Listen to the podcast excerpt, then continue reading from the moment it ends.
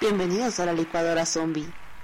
Hola, ¿qué tal? Buenas tardes, buenos días, buenas noches, donde quiera que nos encuentren, digo, donde quiera que nos escuchen, donde quiera que nos encuentren. Ay. Sí, yo sé que soy la fantasía de muchos, pero estamos en cuarentena, así que chiquitas, Conténganse, exactamente. Aguántenme las carnes, que nada más que nos empiecen a soltar, miren. Este va a estar como burrito en primavera. Estoy nomás esperando que me dejen salir. Pero bueno, esa es otra historia. No, mi vida privada es otra historia. Pero bueno, está bien. Esta, esta semana nos toca un tema, eh, aparte de cultural, misterioso, Es en intrigoso. misteriosa, sí. ¿Dónde está la música de misterio? Ay, por Ay, favor, ese voy. DJ que no manche. No, Pues pegamos aquí, está. aquí- yo tengo la música de. Ahí está. Pues le. Otra vez. Ahí está. Muy bien, muy bien. Ahí está, preparado todo listo para este momento intrigoso. Y donde, bueno, eh, como cada semana que nos trae Tato un dato acerca de conspiraciones, acerca de aliens, acerca de terror, acerca de... Esta semana. Vamos a hablar de desapariciones misteriosas de naves y aviones. Sí, yo espero que algún día hagas un programa acerca de mi calcetín izquierdo, porque nunca es Eh, posible. es que no, no hay vestigios, o sea, el monstruo que se come esas cosas Yo no. creo que puede, o sea, yo creo que incluso puedes encontrar como esos aviones que se pierden en el triángulo de las Bermudas y todo eso. Y el pero calcetín. jamás vas a saber a dónde se ve ese otro calcetín. Sí, Exactamente. ese es un misterio que nunca vamos a resolver. Yo creo que no hay nadie en este mundo que no tenga un par de calcetines impar. Un cajón lleno de calcetines sin parcito. Es con la esperanza. Pero lo más cruel, ¿cómo somos? Con la esperanza de que regrese el calcetín. Pero bueno. De hecho, los guardas porque dices, igual en una de esas, en una lavada, la lavadora me lo regresa. Exactamente, así como veces que sí, ¿eh? generoso. A lo mejor fue como la abducción de la Ah, la- lavadora y te lo regresa Es embarazado. que lo que no Ay, saben, lo que no embarazada, saben, no lo que no saben es que adentro de las lavadoras existen los aliens. Por es eso, la manera en que nosotros nos, nos controla el gobierno y entonces nosotros debemos estar en contra de exactamente. próximo programa conspiración. Exacto, digo, bueno, uno exagera a veces, ¿no? Pero esa es otra historia. Pero está bien, continuamos, este eh, hermano Tato, ah, no, bueno, camarada ¿Cómo te- Tato. Camarada? Pablo. Muy bien. Uh, espérenme, espérenme. O sea, la música de misterio ya pasó hace Sí, horas, ¿eh? No, porque apenas vamos empezando. Y es que algo le pasó al sonido. Ahí sigan hablando. Eh, Eso significa que le hizo daño lo, lo que comió hace rato y se fue, este, pues como que a nivelar sus niveles. fallo técnico. Exactamente. El, el, pues, aprieta fuerte, no le funcionó y pues bueno, fue a liberar. ¿no? A Es que liberar. cabe mencionar que, bueno, ya les hablaremos en otro programa de esto, pero nos echamos unos ricos tacos de suatero. Y bueno, ahí es donde Tisha nos abrió, explotó la mente. Y nos dijo, ¿saben qué? Voy a hablar más cerca de la comida mexicana. Específicamente, La chilanga. exacto. La típica comida chilanga. Cabe señalar que ella es un 30% chilanca.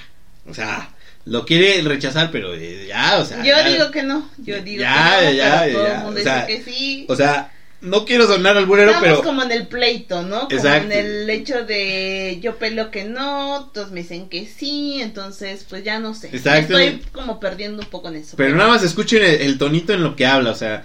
Ay, es que como que dicen que no y que dicen que sí, que quién No, sabe no, no, qué. pero si, si va a ser chilanga va a ser así, pues chale. Ya chale, chale, chilango. Ya acaba de ser chota.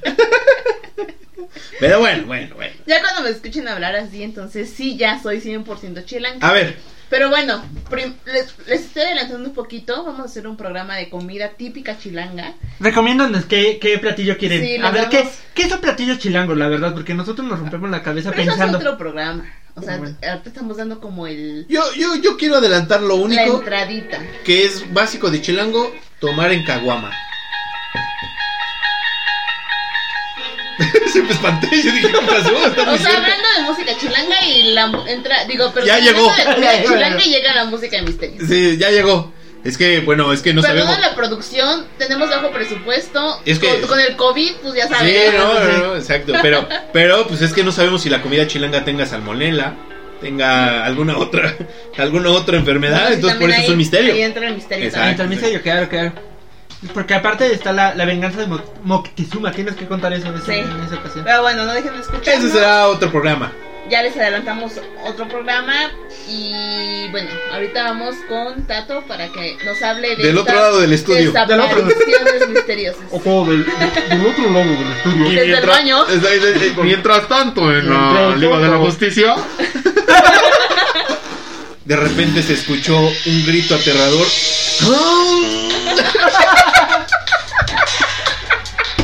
Ay, ay, ay. Ay, ah, esto es un track. Para que se acuerden. Bueno, el día de hoy les vamos a platicar de desapariciones misteriosas y macabras. Bueno, antes de esto quiero quiero constatar, el productor, ¿estás grabando? ¿Eh? Sí, pero estoy, estoy checando los niveles de sonido. Pero sí, sí, sí llega. Sí Ah, llega, bueno. sí llega. Ya un poquito, un poquito.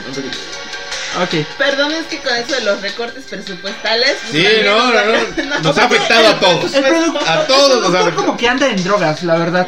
Se le van las cosas. Pero bueno, les voy a contar primero de un caso que es, se volvió como creepypasta después. Hasta la fecha no he encontrado como un este una fuente más fidedigna, pero está corriendo mucho por las redes, pero se les quise traer como apertura a este a este programa. Voy a hablar del volé, del vuelo 513. Del bolero de Rabel. Yo dije, ay, güey. La de Cantinflas, ¿no? Sí, exacto. Y ahí iba a empezar. Bueno, el vuelo 513. ¿Qué pasó? En la mañana del 4 de septiembre de 1954, el vuelo 513 comercial de Santiago Airlines salió de un aeropuerto en Alemania Occidental. Pasaron días y el avión nunca llegó a su destino. Después de un tiempo, cuando se perdieron las esperanzas, se concluyó que el avión se había estrellado, sin dejar algún sobreviviente desapareciendo en alguna parte del océano Atlántico sin dejar rastro. Las autoridades asumieron que se había estrellado en alguna zona particular, alejada de todo tránsito y que solo los restos se sumergieron en el océano. A raíz de esta desaparición, Santiago Airlines cerró sus puertas al público en el año 1956 y nunca se supo nada más sobre el vuelo 513 ni de las 92 personas que iban a bordo. Ok. Ahora bien, ¿por qué lo metí aquí? Aparte de que es desaparición, porque nuestro programa de hoy es desapariciones, ¿no? Cabe señalar, ¿no? Digo, ya. ya, lo había mencionado, pero por si se les olvidó. Pues 35 años después, el 12 de octubre de 1989, en Porto Alegre, Brasil, lo insólito ocurrió, ya que este avión rodeó el aeropuerto para luego aterrizar el vuelo comercial. Los empleados del aeropuerto del puerto estaban extrañados por el aterrizaje del avión, que no respondía a las señales de radio, por lo que fueron a checar el interior de la aeronave. Adentro descubrieron a los 88 pasajeros y 4 tripulantes en sus asientos. No había nadie con vida. Al parecer todos llevaban muertos por lo menos unos años, ¿no? Ya que solo había esqueletos. Ok, o sea, literalmente. O sea, abrieron las puertitas y había puro esqueleto. Bueno, pues ya me imagino cómo de oler. Ah, imagínate, sí. Sí, ¿no? O sea, traían sus ropas, todo, pero eran esqueletos. Ya no, que, ya no les quedaba vestigio de carne o algo por el estilo. Al entrar a la cabina, se encontraron con el cadáver del capitán Miguel Víctor Curi, quien aún sujetaba los controles. Se quedó pegado. Ajá. Las autoridades se negaron a hacer comentarios. Por aquello de los chismes, ¿no? Los agentes del gobierno no quisieron discutir ninguna explicación ni sacaron a la luz ninguna teoría sobre cómo se había mantenido en vuelo durante 35 años sin combustible, sin personas vivas adentro que ningún radar pudiera localizarlo. De hecho, trataron de, con sutileza, de encubrir los hechos. A pesar de esto, el caso atrajo a numerosos científicos profesionales. Todos estos personajes llegaron a la misma conclusión. El vuelo 513 entró en una especie de burbuja temporal de la que salió en 1989. Hizo un viaje en el tiempo. Una teoría es que entró en el Triángulo de las Bermudas, ya que la teoría es que esta área es un lugar de que succiona cualquier elemento sin importar su tamaño, como un aro de gusano y lo teletransporta a otra dimis- dimensión o tiempo. Mm. Mucha física para mí. Pero No, pero te imaginas, o sea, yo, digo, yo creo que eso del tren con las Bermudas siempre va a ser un misterio, ¿no? Porque ven que dicen que ahí hay como estación espacial de extraterrestres y todo eso, ¿no? Sí, Mil cosas sí, que sí. le dicen. que ahí está la cantidad. Pero, pero al final siempre es como que dices, no manches, o sea, de verdad sería como increíble que alguien fuera a hacer una expedición como esa zona. Sí, estaría súper padre. Pues yo creo que ya. Ya, podría. y bueno, ya lo hicieron, ¿no? Sí, ya, ya, ya la han hecho, ya la han hecho. No han desaparecido, mucha gente no ha desaparecido, pero también dicen que es, no es este, es cíclico, o sea, no, no es que te pase, vayas y te pase, ¿no? Tienen que haber Yo creo ciertos que es como elementos. cuando se, se alinean los planetas. Ajá, Como Dark. sí. Es como Dark. Ajá, ándale. ¿No? Sí, como que ya están ahí todos los, los tiempos y las dimensiones. porque Exacto, los mundos alternos. Puede ser recomendación, ¿ya la vieron? Que nos contesten por las redes, ¿no? A ver Y si la entendieron, Y si no la han visto. Yo creo que hay que hacerles un programa de edad. Pues, ya, ya, como habíamos dicho, y cronológico, Exacto. para que vean, para que vean qué buenos somos. Sí, sí, sí. ¿Cuántas horas pasamos viendo tele? Exacto. Si, si de niños lo hicimos y nos funcionó en algunos juegos, en este momento nos tiene que funcionar también de estar tanto tiempo pegado. Ahora les voy a hablar del USS Cyclops. USS Cyclops de Ajá. los X-Men. Más o menos. Ah, eh, bueno, se conoce como el AS-4, ¿no? El USS Cyclops fue un buque de abastecimiento militar perteneciente a la Armada de los Estados Unidos, cuya fama se debe por listar en las desapariciones sin explicación del llamado Triángulo de las Bermudas. Ay, caray. Pues este buque zarpó el 8 de febrero de 1918 desde Norfolk a Río de Janeiro, Brasil, con una carga de minas marinas y carbón. Zarpó desde ese puerto el 16 de febrero, realizó una escala en Salvador de Bahía el 20 de ese mes, transportando 306 tripulantes y 10.000 test de, mi- de minerales de magnesio. Al zarpar, el capitán George W. Worley reportó una grieta en el cilindro de la turbina a estribor del buque, lo que lo dejaba funcionando con una sola hélice y que aconsejaba devolver el buque para reparaciones. O sea, sé que estaba la O sea, era funcional, era funcional. No podía hacer cosas como muy largas, o sea, Pues imagínate, ¿cuántas dijiste toneladas? ¿10 mil? ajá, 10 mil. Y ahí flotando en medio de la Más. nada. 306 tripulantes. Mineral, más 306 tripulantes. O sea, no cualquier cosa. Sí, o sea, Es que era un buque. Exacto. Ese, o sea, no podía ser un, un, digamos que atlántico, o sea, de, de aquí a Europa, ¿no? Pero sí podía andar por las, la costa, Ajá. no había problema. El 3 de marzo realizó una escala no programada a Barbados y Worley reportó al cónsul de Estados Unidos que el nivel de flotación de la USS Cyclops estaba por sobre dicha marca indicando sobrecarga. Fue autorizado a navegar a Baltimore, dejando el puerto el 4 de marzo, no antes sin haber embarcado agua potable y carbón. El 9 de marzo fue avistado frente a las costas de Virginia por el SS Amalco, un buque tanquero. No, no volvió a saberse del USS Cyclops y su tripulación no se encontraron restos, náufragos ni señales del buque. O sea, sí, pum. ¡Bum! Desapareció. Eso fue el 4 de marzo. El 4 de marzo fue la última vez que se vio. No, el 9, ¿no? Que fue Ah, el fue, fue la última vez que se vio. fue avistado frente a las costas de Virginia. De Virginia. Ese día fue, ya no lo volvieron a ver jamás. O sea, fue la última vez que se avistó. No sabemos si entre el 9 a posterior desapareció. Sino a partir del 9 ya lo dejaron. de Nadie ver. más lo vio. Ya nadie más lo vio. Dentro de las muchas teorías especulativas indicaron, por ejemplo, que fue víctima de torpedos alemanes. Eh, pues sí, puros problemas. Fue objeto de piratería.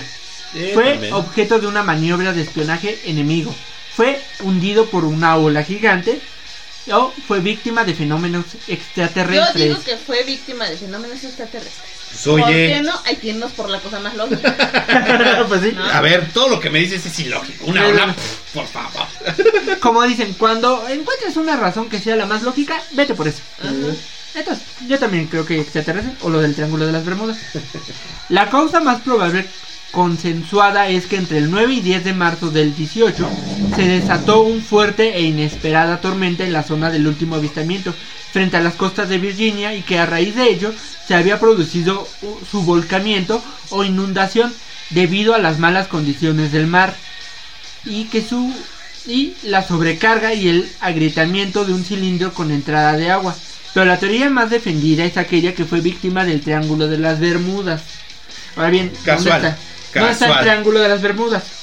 Está situado en el Océano Atlántico, entre las Islas Bermudas, Puerto Rico y la ciudad estadounidense de Miami.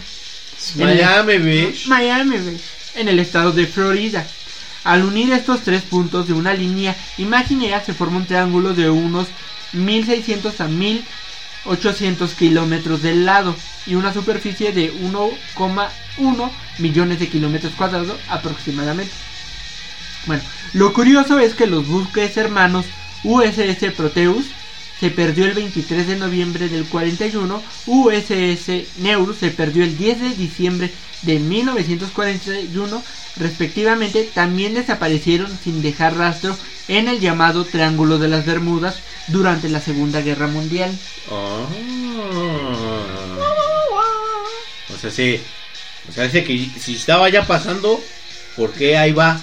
Y les voy a pasar a sus hermanitos. O sea, están viendo y no ven. Ahora bien, en 1947 el avión británico Stardust es otro casito. A las 11 a las 5:41 pm el 2 de agosto de 1947 el vuelo CS-59 de British South America Airways le anunció por radio a la torre de control del aeropuerto Los Cerrillos de Santiago de eh, que estimaba llegar a la capital chilena en aproximadamente 4 minutos. Luego desapareció completamente. Ay, eso es más feo, ¿no? Imagínate que tú ya estás a punto de llegar y... Sí, o sea, yo les... eh, por favor, eh, abróchense los cinturones. Porque ya vamos a llegar. Exacto, en pocas palabras, ¿no? Ajá. Palabras más, palabras menos. La, la, la temperatura de, a la que vamos a descender es de tantos grados. Exactamente, si estás... Y un saludo para la azafata tal que cumple su cumpleaños el día de hoy. Exactamente. Y así, y. Cántenle las mañanitas, ¿no? Si la ven, cántenle la mañanita. Entonces, las operaciones de, búsqueda organizadas inmediatamente fueron en busca de la aeronave de que transportaba seis pasajeros y cinco tripulantes provenientes de Buenos Aires. Jamás pudieron encontrar sus restos. Ah, qué caray. Después de que las búsquedas del avión llamado Stardust no encontraran nada por más de 50 años, dos accidentes sufridos ¿Dos accidentes? Dos accidentes, perdón, sufridos poco tiempo después por otros aviones de la misma línea aérea dieron pie a la especulación sobre un posible sabotaje. La presencia de un diplomático británico entre los pasajeros en un momento de tensión entre Argentina y Gran Bre- Bretaña hizo que otros se decataran por la teoría de un atentado en el que se habría intentado evitar la llegada de documentos secretos a Santiago. Mientras que una extraña palabra en el último mensaje radial terminó convenciendo a muchos de que en la desaparición del avión estaban implicados los extraterrestres. Y es que cuando dijo eso, estamos por llegar a cuatro minutos, esto lo que dijo, sí, textualmente, ETA, Que, ajá, significa tiempo estimado de llegada. Pero dice neta, Santiago, 17.45 horas. Y dijo, eh, ese Tendec. Decía la transmisión hecha en código Morse. Décadas más tarde el significado de la palabra sigue siendo un misterio. O sea, ¿Cuál? ten- ¿Cuál? ese Tendec. Tendec. Ok. Es un misterio, o sea, no es nada náutico, nada de aviones, nada, nada. En enero de 2000, un grupo de andinista se encontró los primeros restos del avión. Sin embargo, al principio del hallazgo solo agrandó el misterio, ya que el avión fue a parar a 80 kilómetros del aeropuerto de Santiago, donde el piloto dijo salud, que estaba a punto de aterrizar. Además, esa zona de la cordillera de los Andes había sido intensamente peinada durante la busca, búsqueda original de la aeronave y en todo ese tiempo numerosos alpinistas también habían escalado el Tupungato. Así se llama la... A ver, El monte. tiempo está ahí, quiero entender bien. Ok. El avión, o sea, el piloto dijo, estoy a cuatro minutos, A Sí. cuatro minutos del aeropuerto de Santiago. que es más o menos en, en kilómetros, o sea, mucho menos del- de donde fue hallado, ¿no? Ajá. Sí, sí, o sea, no, no, sí, o sea, eh, digamos, estaba en el punto A, que era a 4 minutos del aeropuerto, y apareció en el punto B a 80 kilómetros diferentes del punto que iba a decir. O sea, donde lo buscaron, no estaba. Pero aparte dijeron, igual y se perdió, y fueron a buscarlo en ese mismo lugar. O sea, buscaron, ajá, hicieron hasta como- muchos años después. Ajá. Ok. Hicieron- Hasta los bu- 2000, mira, desapareció En en el 47. Ajá. Y hasta el 2000 encontraron los restos. Wow. Y es lo que dicen que solo la, la- que encontraron los restos provocó más este alboroto al misterio. Ya que, número uno, buscaron, originalmente ahí buscaron y no encontraron el avión los restos. Ahí Número, es como de la mamá, ¿no? Y si lo Encuentro que te Y lo encontraron. y lo encontraron. Y mira, oye, bajo esa advertencia, ¿quién? Exacto. Aparte, mucha gente iba a escalar o a hacer cosas ahí y nunca vio nada, ni cuerpos, ni nada. Hasta el año 2000, que mágicamente unos excursionistas lo encontraron. Pues ahí, casual. Pues, Tomaron fotos y todo. como yo decía, ya que el avión fue a parar a 80 kilómetros del aeropuerto de Santiago, donde el piloto dijo que estaba a punto de aterrizar. Además, esa zona de cordillera de los Andes había sido intensamente pinada durante la búsqueda original de la aeronave, y en todo ese tiempo, numerosos alpinistas también, también habían escalado el Tupungato, que tiene más de 6 6.500 metros de altura Ok. sin tampoco encontrar nada hasta la súbita reaparición del viejo avión Lancaster 53 años después. Tómala, imagínate, perderte 53 años y muerto, que es lo peor. Pronto el examen de los restos demostraron que los motores nunca habían dejado de funcionar y también permitió descartar la posibilidad de una bomba, pues la distribución de los mismos era típica de un choque directo contra la montaña. O sea, que los que cuando estaba volando en el avión, todos los motores, todo funcionaba correctamente y no hubo ninguna bomba porque no se ve una explosión de una bomba. Los investigadores creen que el impacto muy probablemente provocó una avalancha que habría de esconder el avión de los primeros equipos de rescate. La causa del accidente por su parte parece estar vinculada a un fenómeno atmosférico invisible y poco conocido en ese entonces, el Yerstrom. Esta poderosa corriente de viento se produce a grandes alturas y puede alcanzar a velocidades de más de 10.000 millas por hora. Pero en 1947 pocos aviones podían volar tan alto, por lo que los pilotos no estaban familiarizados con este fenómeno que pudiera incidir significativamente sobre la velocidad de navegación y por lo tanto afectar los cálculos. Los investigadores creen que la tripulación del Stardust decidió subir a más de 24 mil pies para evitar el mal tiempo, que según los reportes afectaba la cordillera de los Andes que separa Argentina de Chile. Así, mientras volaban a ciegas entre las nubes, el Jetstream debe haber re- reducido notablemente su velocidad sin que ellos pudieran darse cuenta, manteniéndolos del lado equivocado de las montañas, cuando pensaban estar a pocos minutos de poder aterrizar y al momento de iniciar el descenso se produjo la in- inevitable colisión. Bueno, esa es la explicación Que da, que, dan ajá, los científico- científicos. esa es la que pueden creer, o sea, lo que dicen. Pero vamos por la lógica, fueron extraterrestres, un hoyo negro, Un misil extraterrestre. Está bien, tú nos el vas a dar tiempo, la el, el tiempo espacio, una, ahí una colisión tiempo, espacio tiempo, se fueron a otro universo, al multiverso y, Y Y regresaron y pum. Sobrevivieron todo menos el choque de la Menos el choque de regreso. Ya cuando por fin lograron regresar a su casa, Exacto. chocaron y se murieron. Exacto. Ahora viene el Aurang Medan. ¿Qué? Aurang Medan. Por eso se desaparecen con esos nombres. Pues oye, yo Bueno, no se te le doy conoce nada. como el hombre de Medan. ¿El hombre que te da? el hombre de Medan. Pues bueno. Bueno, el SS Aurang Medan. SS. SS, SS Medan, fue un barco fantasma que según diversas fuentes naufragó en aguas de las Indias Orientales holandesas o en el Océano Pacífico después de que toda su tripulación hubiera muerto en circunstancias sospechosas, ya sea en 1940, 1947 o 1948, según el periódico consultado.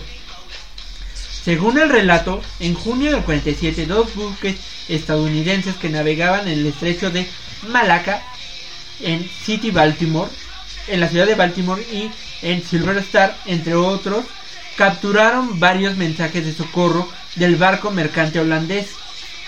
Un operador de radio a bordo del buque con problemas envió el siguiente mensaje en código Morse: SOS del Aurang Medan. Seguimos a flote. Todos los oficiales, incluyendo el capitán, están muertos. En el cuarto de mapas y el puente, posiblemente toda la tripulación esté muerta también. Espacio, ¿no? Y luego, estoy muriendo. Ok. Ahí termina la transmisión. Luego el silencio absoluto. Cuando la tripulación del Silver Star finalmente ubicó y abordó el aparentemente intacto Aurang Medan en un intento por rescatarlo, el barco fue hallado cubierto de cadáveres por todas partes, incluso del de un perro. Estos tenían la espalda arqueada y sus extremidades extendidas. Sus rostros miraban hacia el cielo con los ojos fijos y la boca abierta. No se hallaron supervivientes y los cadáveres no presentaban heridas visibles. Cuando el barco estaba siendo preparado para ser remolcado por el Silver Star hacia un puerto cercano, estalló un incendio en la bodega de carga número 4, que obligó al equipo de abordaje a evacuar el carguero holandés. Poco después se vio como el Aurang Medan explotó antes de hundirse. ¡Qué miedo! Ese es más como de fantasmas, ¿no? Sí, por eso que fue un- fue un- lo conoce como un barco fantasma. Debe ser a partir de ahí el, el holandés errante. Eh, no, de hecho el holandés ordenate- Después hablaremos de ese, es más antiguo. Esa es otra historia. Bueno, está. Pero más o menos, más o menos. Exactamente, está muy interesante. Ahora las posibles teorías. Una hipótesis que el Aurang Medan podría haber estado involucrado en operaciones de contrabando de sustancias químicas como cianuro de potasio y nitroglicerina o incluso lotes de gas nervioso que no llegaron a emplearse en la Segunda Guerra Mundial. Mm, Según estas teorías, el agua de mar había entrado a la bodega del barco, reaccionando con la carga y emitiendo gases tóxicos, que a su vez produjeron la muerte por asfixia y o envenenamiento de la tripulación. Más tarde el agua de mar había reaccionado con la nitroglicerina, causando el fuego y la explosión registrado. Otra teoría es que el barco estaba transportando gas nervioso que el ejército imperial japonés había acumulado en China durante la guerra, que fue entregado al ejército estadounidense al final de esta. Ningún barco carguero estadounidense podía transportarlo, ya que se necesitaba una serie de documentos y permisos especiales. Por lo tanto, fue embarcado en un carguero no registrado para transportarlo a Estados Unidos o a una isla del Pacífico. Los relatos sobre el accidente del barco han aparecido en diversos libros y revistas, sin embargo la existencia del barco no ha sido confirmada, además de no con- conocerse detalles sobre la construcción e historia del barco. Las identidades del buque Silver Star, del que se asegura estuvo involucrado en el fallido intento de rescate, ha sido establecida con bastante seguridad. Entonces, ya sabrán, ay, de que, de que quieren saber si sí es cierto o no es cierto. Bueno, pues bueno. Vamos con nuestra conclusión como siempre. No, la, la- ajá, no, la versión La verdadera, zombie conclusión. la zombie conclusión, fantasma. Ahora fantasma. Oh, zombies. Ok. Ahora bien, el L8. El E8. El domingo 16 de agosto de 1942, un dirigible de la Marina de los Estados Unidos se preparó para despegar de la isla del Tesoro de la Bahía, de San Francisco para buscar submarinos enemigos. Estados Unidos había entrado en la Segunda Guerra Mundial solo nueve meses antes, pero los submarinos japoneses habían hundido al menos media docena de barcos aliados en la costa del oeste de Estados Unidos. El L-8 llevaba dos bombas Mark 17. De ahí sacó el Iron Man sus nombres, ¿ya se dieron cuenta?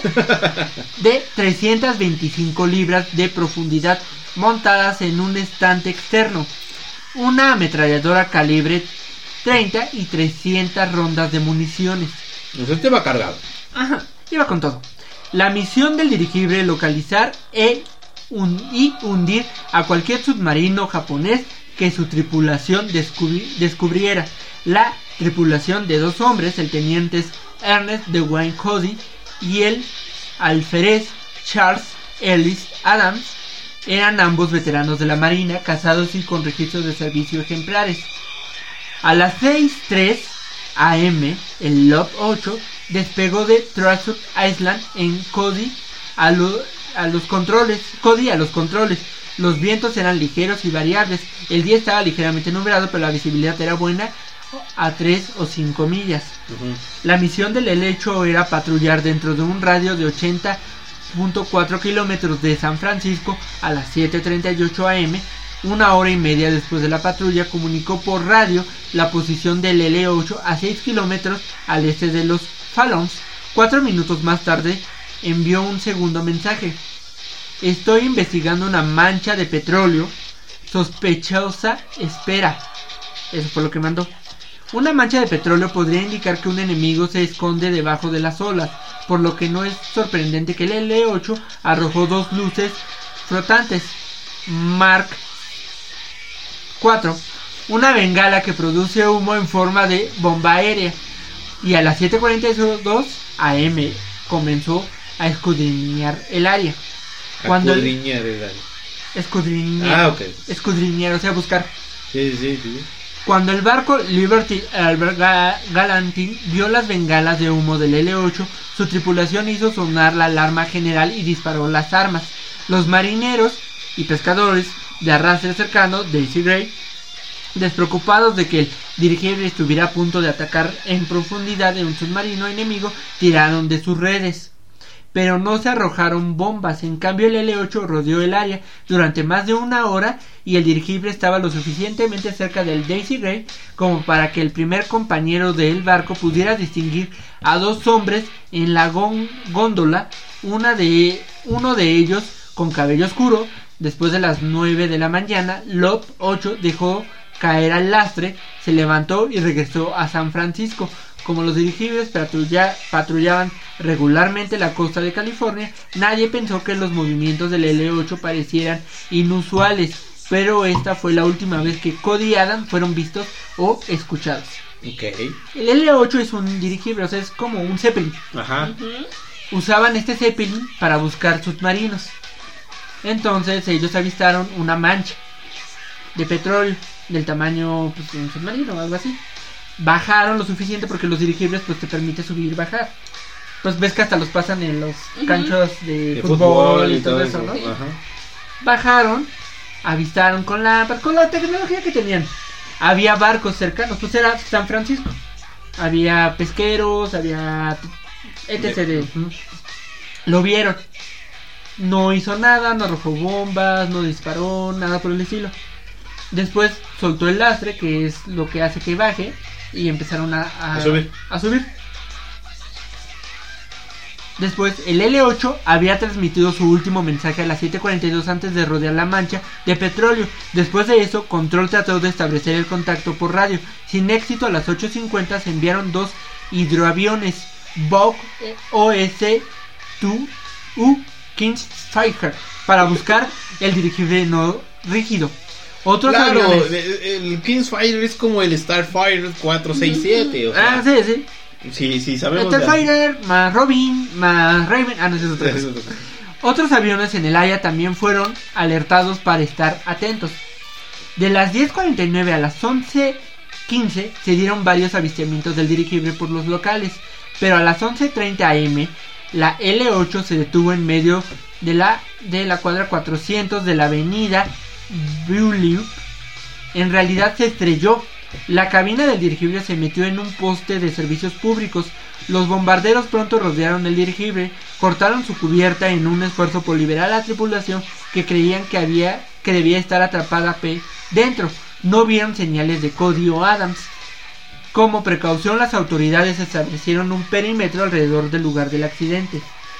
La forma en la que los dos oficiales navales desaparecieron de una de las áreas con mayor tráfico entre San Francisco y las islas Farallon, mientras su dirigible estaba siendo rastreada por vascos y aviones, sin mencionar a las personas en tierra, sigue siendo un misterio.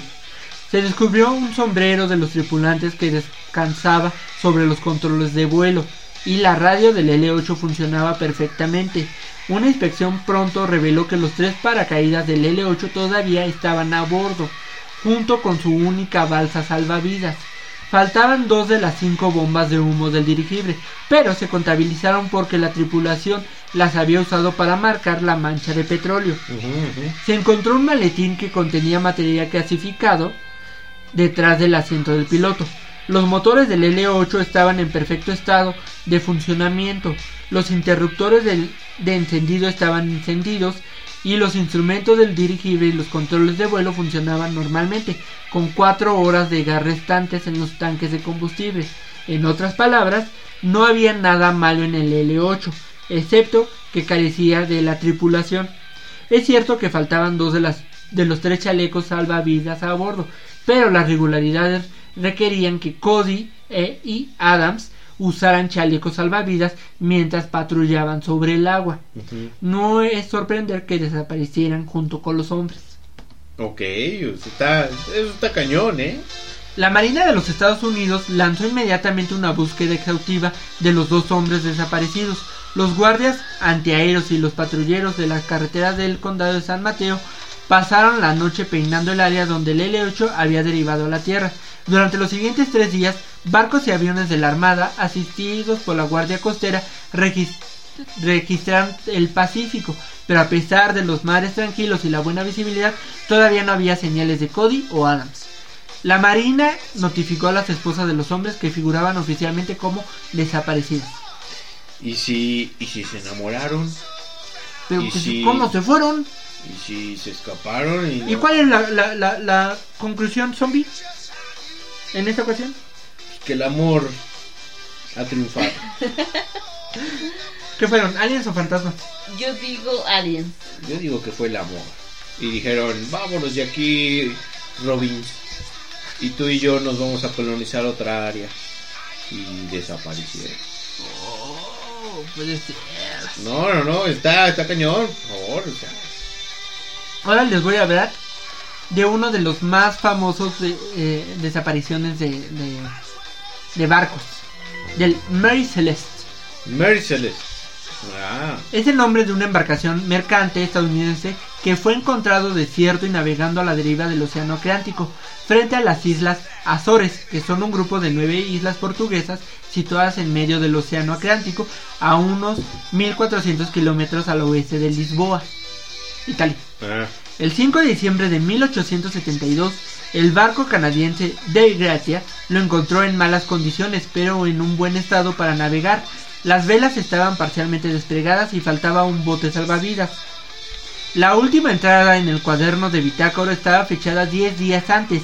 La embarcación había salido de Nueva York con destino a Génova, Italia, el 7 de noviembre y al momento del hallazgo todavía contaba con bastantes provisiones, su carga de alcohol desnaturalizado estaba intacta y los objetos personales del capitán y la tripulación permanecían en su sitio. Nunca más volvió a saberse nada de alguno de los tripulantes. O sea, a ver. Eso del alcohol desnaturalizado quiere decir que estaban hasta el queque de puras chelas. No, era Porque alcohol. Estaba intacto. Ajá, estaba intacto. Y aparte Pero- era el de alcohol, como el del que ahora usamos para el COVID. Ah, de ese alcohol. Yo pensé. O lo No, no, Te no. lo puedes tomar. Ah, Te mueres. Bueno, uno Pero aparte estaba intacto, otras no se lo toman. Bueno, uno dice, pero bueno. está Bueno, a bien. menos que los hayan mezclado con agua, igual se lo que te hicieron digo, una- ya eh, uno nunca sabe. Las autoridades de rescate realizadas en Gibraltar tras su recuperación, los oficiales de la corte consideraron varias posibilidades, entre ellas un posible motín de la tripulación, piratería y conspiración para cobrar el seguro o realizar algún rescate fraudulento.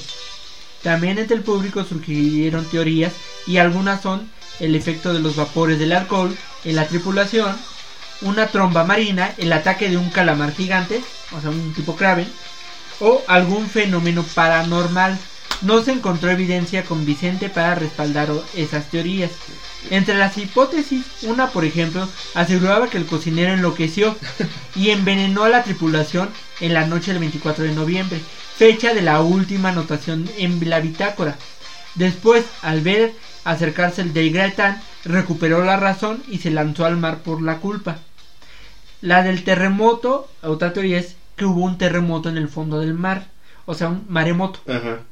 Se explica que pudo haber causado suficiente turbulencia en la superficie para dañar parte de la carga del Mary Celeste, Y de ahí se hundió. liberando vapores tóxicos. El temor de una inminente explosión posiblemente podría haber llevado al capitán a decidir abandonar el buque. Las escostillas descubiertas sugieren que hubo una inspección o un intento de airar el, el área.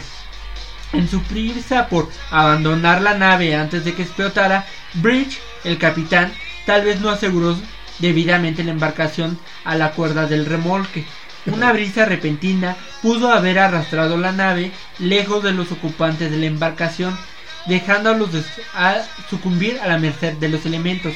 La ausencia de daños causados por explosión y el buen estado general de la carga al momento del descubrimiento tiende a debilitar esta teoría. Andrea Sella, un químico de la Universidad del College de Londres, llevó a cabo un experimento en 2006. Sella concluyó un modelo de la bo- bodega con cajas de cartón representando a los barriles. Utilizando gas butano, creó una explosión que causó una un gran estallido y una bola de fuego, pero, contrario a la expectativa, sin daño por fuego dentro de la réplica de la bodega. Hubo una especulación, una, hubo una especular ola de fuego, pero detrás de ella había aire relativamente fresco. No quedaron rastros de hollín y no hubo llamas o daño por calor. O sea, mm, o sea, llamas no. Sí, o sea, lo intentaron volver a hacer en 2006 Pero para ver si era posible eso de, que hubo, hubo una explosión, se asustaron y se salieron. Ajá. Pero como lo bien lo dice, le- no hay tampoco causas para propiciar que esa teoría sea ve- verídica. Pues sí, pues oye, pues, lo único que se escucha, o más bien lo único que dijeron es. Conclusión, zombie. Pues es que está cañón porque si nunca volvieron a saber nada de la tripulación. O sea, nada, nada, nada. No, bueno, no, no, no. obvio. Que o sea, literal solo... No, no, no, no. Que hay que sí. Yo creo que igual y pudo, no sé. Es que, ¿qué le pudo pasar a, Es que a es los eso, ¿no? tripulantes, ¿no? Por eso O salen sea, todas todos se murieron, todos se hundieron, no encontraron restos, cadáveres. Nada, nada, nada. Una que otra. Dicen que encontraron una mancha de sangre, cosas así. Pero solo una mancha. Ya. No sé, a lo mejor viajaron en el espacio-tiempo y decidieron quedarse en, en otro En universo otro lugar, claro. Aparte, el capitán iba, con, iba con su esposa Ajá. y sus hijas. Y dejó un hijo que se encontraba enfermo con su mamá. Entonces no había manera de que pudiera hacer fraude para cobrar el seguro de la- del barco o lo que fuera. Porque pues había dejado un hijo y nunca regresaron por él. Todos desaparecieron. Verde. Sí, son esos casos que no te explicas, o sea que no. Pues que, que, que la única razón Pues pues explicable. zombie yo creo que viajaron a otro universo y se quedaron por ahí, ¿Mensaje? Puede ser. Y ya hicieron su vida. ¿no? Como todos lo haríamos. Ahora voy con el Con el final. Sí, exacto de este programa, porque ya para el siguiente haremos la siguiente parte. No, ya el último. Ah, bueno, está bien. El siguiente, pues ya veremos. el triángulo de las Bermudas. El triángulo de... Bueno, entonces el consejo, ¿cuál era? Vean Dark, ¿no? ¿Habías dicho? No, vean Luis Miguel. No, ese Pero fue el ese fue del anterior. programa pasado. Entonces vean Dark, ¿no? ¿Dijiste? No, no, no. Yo creo que ahora lo que tenemos que hacer es podernos investigar un poquito más de esto de desapariciones. Las conspiraciones. Las, ajá. las conspiraciones desaparecieron. ¿no? Sí, sí. Especialmente un programa especial del Triángulo de las. Bermudas. Exactamente. Y bueno, eso es todo por este programa en la licuadora zombie. Nos vemos hasta la próxima. Eso es todo. Bye. Adiós.